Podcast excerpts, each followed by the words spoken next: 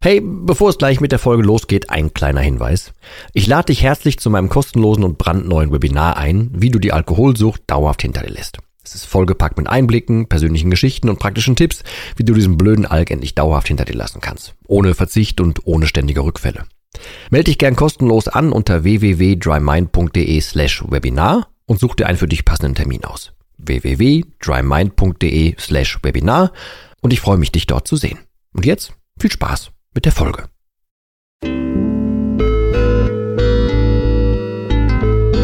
Nüchtern betrachtet. Der Nie wieder Alkohol Podcast.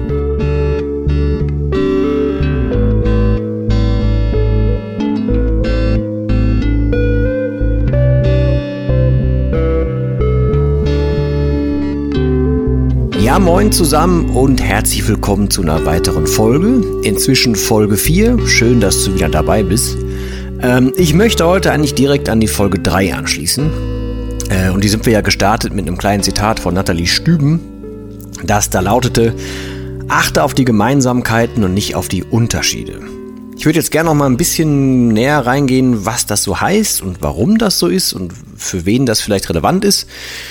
Ähm, ich habe ja auch gesagt, dass ich der Meinung bin, dass es, oder für mich gibt es zwei Phasen. Die eine Phase ist vor dem Aufhören und die eine Phase ist nach dem Aufhören. Ich weiß natürlich jetzt nicht, wo du gerade steckst, ob du schon aufgehört hast, noch aufhören musst, aufhören willst oder ob du schon gemacht hast. Ich glaube, es ist trotzdem, also für beide Arten äh, oder für beide Phasen ist es hilfreich. Falls du noch aufhören willst, kannst du dich jetzt schon beobachten. Falls du aufgehört hast, kannst du das rückwirkend auch irgendwie betrachten und dann in Trigger einbauen. Und was Trigger sind, wie man die einbaut, da kommen wir noch in späteren Folgen zu. Aber erstmal soweit, ähm, was der Spruch oder wie der Spruch gemeint ist, das haben wir ja schon geklärt. Warum man sich aber ähm, diese Unterschiede raussucht, das hat man noch nicht geklärt. Warum zeigt man zum Beispiel mit dem Finger auf jemanden und sagt, boah, nee, also hier so ungepflegt wie der aussieht, so sehe ich aber nicht aus. Oder hier äh, solche Blackouts wie der habe ich aber nicht.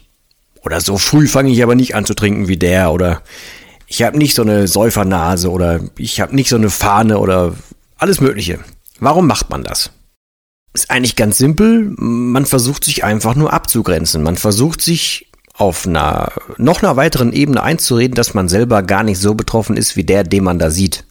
Man fühlt sich entsprechend besser weil man ja nicht so an dran ist wie der da vorne, auf dem man zeigen kann.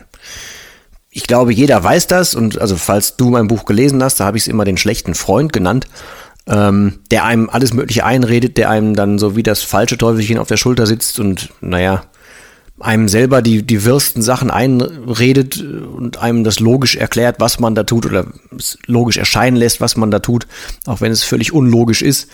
Genauso ist es halt dann entsprechend auch, wenn man halt andere sieht und denkt, boah, eigentlich, der macht das gleiche wie ich, nur, aber nee, Moment, da finde ich aber eine Kleinigkeit, die ist bei dem schlimmer als bei mir. Ja, siehst du, dann bin ich ja noch gar nicht so schlimm dran. Dann kann ich auch noch easy aufhören oder ähm, ich bin noch gar nicht so richtig abhängig wie der und ach, da ist ja noch Luft nach oben. So nach dem Motto. Ich weiß nicht, ob du diese Gedanken schon mal bei dir beobachtet hast. Ich kenne die von mir, kannte sie zum Glück von mir. Ähm, und ähm, ja, also diese Unterschiede sind für meine Begriffe einfach nur dafür da, um sich erstens ein klein bisschen besser zu fühlen, zweitens um, naja, einfach ein bisschen das eigene Gewissen zu beruhigen. Und drittens schlicht und ergreifend, weil man dann, ja, man hat was zum, zum Abgrenzen, zum, ah, ja, sich selber beweisen, dass man noch gar nicht so schlimm ist, weil es gibt immer irgendwen, der noch mehr macht, mehr trinkt, tiefer dran ist, alles Mögliche, das gibt's immer. Man kann es sich also unterm Strich einfach, grob gesagt, schönreden. Dabei wäre es viel wichtiger, auf die Gemeinsamkeiten zu gehen. Also schlicht und ergreifend das, dass man zu viel trinkt. Oder halt, ich weiß nicht, habe ich auch im Buch beschrieben und habe auch inzwischen mit ein paar Leuten darüber gesprochen und eine Bekannte arbeitet inzwischen im, im äh, Getränkemarkt. Man kann halt die Leute ziemlich abzählen oder äh, man kann den von weitem schon ansehen, wer da reinkommt, wer was äh, zu welchem Schema kauft und so weiter. Ich hatte es zum Beispiel, ich bin ja dann, dann durch verschiedene Getränkemärkte getigert, äh, damit eben die Verkäufer nicht merken, dass ich schon wieder da bin und schon wieder das hole und schon wieder das hole und so. Ähm, ich wollte halt nicht so wie der vollkommen Versoffene wirken, beziehungsweise wie der wirken, was, dass die sich überlegen, mein Gott, wie viel braucht der denn? Weil bei mir war es ja am Ende dann mindestens eine Flasche pro Tag und sammel die mal ein. Also bin ich auch tatsächlich durch verschiedene Discounter, habe dann keine Ahnung, äh, diese Sechser-Kartons äh, Wodka mitgenommen, äh, dann sieht das immer so ein bisschen mehr aus, als würde man sich vielleicht auf eine Party vorbereiten oder so. Wenn ich aber zum Getränkemarkt beim Rewe oder keine Ahnung was oder Edeka oder ne, ohne jetzt eine Werbung machen zu wollen, zu irgendwem gegangen bin und dann kennen die eine vom Sehen, dann habe ich den ein paar Mal gezuckt immer und dachte mir, Gott, jetzt ist der wieder da, hat der mich wieder gesehen, verdammt nochmal, nee, so. Das ist zum Beispiel eine Gemeinsamkeit, die habe ich aber erst rückwirkend äh, kennengelernt von anderen, weil ich habe ja zu meiner aktiven Zeit nie mit jemandem drüber gesprochen, aber das gibt es zuhauf. Genauso wie seitdem ich zum Beispiel nüchtern bin, äh, habe ich ganz viele äh, Zugfahrten quer durch Deutschland gemacht, äh, war zum Arbeiten unterwegs und so weiter. Und dann habe ich halt schon auf frühmorgens Züge genommen und habe mich dann halt in so ein ja, so eine Bahnhofsding, da so ein Café gesetzt und was da an Leuten frühmorgens auflief und wer sich da was einsteckte und was in die Handtaschen ging und und und, diese Gemeinsamkeiten, die habe ich dann irgendwann sehen gelernt oder erkennen gelernt. Falls du also noch aufhören willst, dann wäre es jetzt eigentlich ein ganz guter Zeitpunkt, dass du anfängst, dir mal, ja, keine Ausreden zu suchen, sondern mal die Gemeinsamkeiten suchst. Dass du rausfindest, wie sieht denn das aus, was mache ich, was ist typisch, was ist normal für jemanden, der trinkt. Was macht der? Habe ich schon, fange ich an, schon Leergut zu verstecken oder die Menge zu verstecken? Habe ich Angst, dass man meinen Atem riecht? Äh, sieht meine Haut anders aus? Schlafe ich schlecht? Schwitze ich viel? Äh, wie oft habe ich schon gelogen in die Richtung und so weiter? Nimm dir diese Sachen alle schon mal raus, weil du musst dich irgendwann eh damit auseinandersetzen. Aber setz dich halt auf den Hosenboden und lenk dich nicht weiter mit irgendwelchen Unterschieden ab und dreht dir das nicht weiter schön.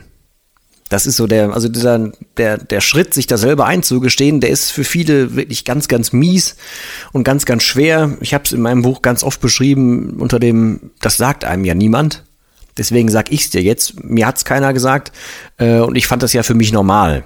Ich glaube, das ist jeder, der trinkt und der sich das eingesteht. Und ich hoffe mal, dass du deshalb hier den Podcast hörst. Entweder weil du schon aufgehört hast und vielleicht noch ein bisschen einfach dich damit beschäftigen willst oder weil du aufhören möchtest dann suchst du ja wahrscheinlich nach Möglichkeiten rauszufinden, wo du so stehst, was auf dich zukommt und so weiter. Und dann lass dir gesagt sein, du musst halt irgendwann ähm, ein bisschen davon wegkommen, aus dieser Logik, die du dir einredest, dass das alles noch okay ist, dass du da easy aufhören könntest, dass du, ähm, ja, weiß ich nicht, also dass das halt für, für einen selber Sinn ergibt, auch wenn es total sinnfrei ist. Also mein Paradebeispiel ist immer, ich wusste, irgendwas stimmt bei mir körperlich 100 pro gar nicht.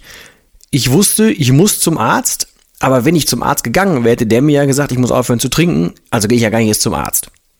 Das ist so himmelschreiend logisch, unlogisch. Für mich in dem Moment total logisch, weil, naja, Moment, bevor mir jetzt jemand sagt, du musst aufhören, dann mache ich alles andere. Von außen betrachtet total logisch, dass ich es nicht mache, aber in sich ist es unfassbar unlogisch, weil es ist super dämlich und es ist nur rausgeschoben. Deswegen ist es wichtig, dieses Unterschied äh, und Gemeinsamkeitenspiel zu spielen, damit du dir schon mal ein bisschen mehr auf die Schliche kommst. Je mehr du reelle Sachen wahrnimmst und je mehr du dir eingestehst, dass du das Problem hast, umso eher kannst du da dran gehen. Ich kann dir nur raten, treib's nicht so weit wie ich, weil ich hatte körperlich wirklich noch Glück. Ähm, mach's nicht so weit, das ist es nicht wert und alles, was danach auf dich wartet, ist halt viel, viel schöner. Ähm, und das Zeug braucht man nicht. Mir ist es, ich habe schon in den Folgen vorgesagt, mir ist es inzwischen einfach total egal. Wäret jetzt nicht ihr oder wärst du nicht da draußen äh, und ich habe das Gefühl, ich könnte dir oder euch ein bisschen helfen, dann wäre mir Alkohol vollkommen egal. Wie gesagt, ich möchte es jetzt tatsächlich einfach nur noch unter die Leute bringen, möchte, dass die Leute nicht die gleichen Fehler machen wie ich. Ja, und das soll es auch eigentlich für diese Folge schon gewesen sein. Also ich würde dir raten, frag dich, wie das so bei dir ist. Versuch mal klarzukommen oder klarzukriegen, wie das mit den Unterschieden und den Gemeinsamkeiten aussieht. Sei da ehrlich zu dir und wie ich es jedem rate, mach es schriftlich, weil Verschriftlichen nimmt so diese ganze Emotionalität raus. Äh, Im wahrsten Sinne des Wortes, Wortes schreibt man das halt nüchtern. Du musst nicht nüchtern sein, während du da schreibst, falls du jetzt aktuell noch trinkst, sondern ähm, es nimmt halt Emotionen raus, äh, weil man langsamer schreibt, als dass man spricht oder man denkt. Das heißt, du äh, schreibst nicht, wenn du per Hand schreibst, schreibst du nicht mehr Überschwang, sondern man schreibt dann schon überlegte Sachen und das hilft zum Reflektieren. Also das würde ich dir raten, mach das, reflektiere ähm, und geh mal bewusst ein paar Punkte durch, die du bis jetzt für Oder ob du dich dabei erwischt, erwischt hast, dass du gesagt hast, ah, nee, so und so schlimm bin ich noch gar nicht dran. Ach, da ist noch Luft nach oben, was auch immer. Schreib die Sachen auf. Versuch das mal genau in Unterschiede und Gemeinsamkeiten zu katalogisieren. Und äh, ja, frag dich einfach mal, wie du dich einschätzt. Ich würde super gerne von dir Feedback dazu lesen. Ich weiß nicht, ob das beim Podcast so irrsinnig gut funktioniert, aber ich verlinke dir meine E-Mail hier drunter. Ich habe auch dieses äh, Off und meine Homepage habe ich auch darunter verlinkt. Da findest du eh noch viel Infos zu mir und so Kurse, die ich anbiete und äh, da ist auch eine WhatsApp-Soforthilfenummer. Äh, klick dich einfach ein bisschen durch, melde dich bei mir äh, für Feedback, für Fragen, für Podcast-Themen, alles Mögliche, haus einfach raus. Ähm, ich habe auch ein Instagram inzwischen aufgemacht, falls du da unterwegs bist und das für dich einfacher ist, können wir uns auch da connecten.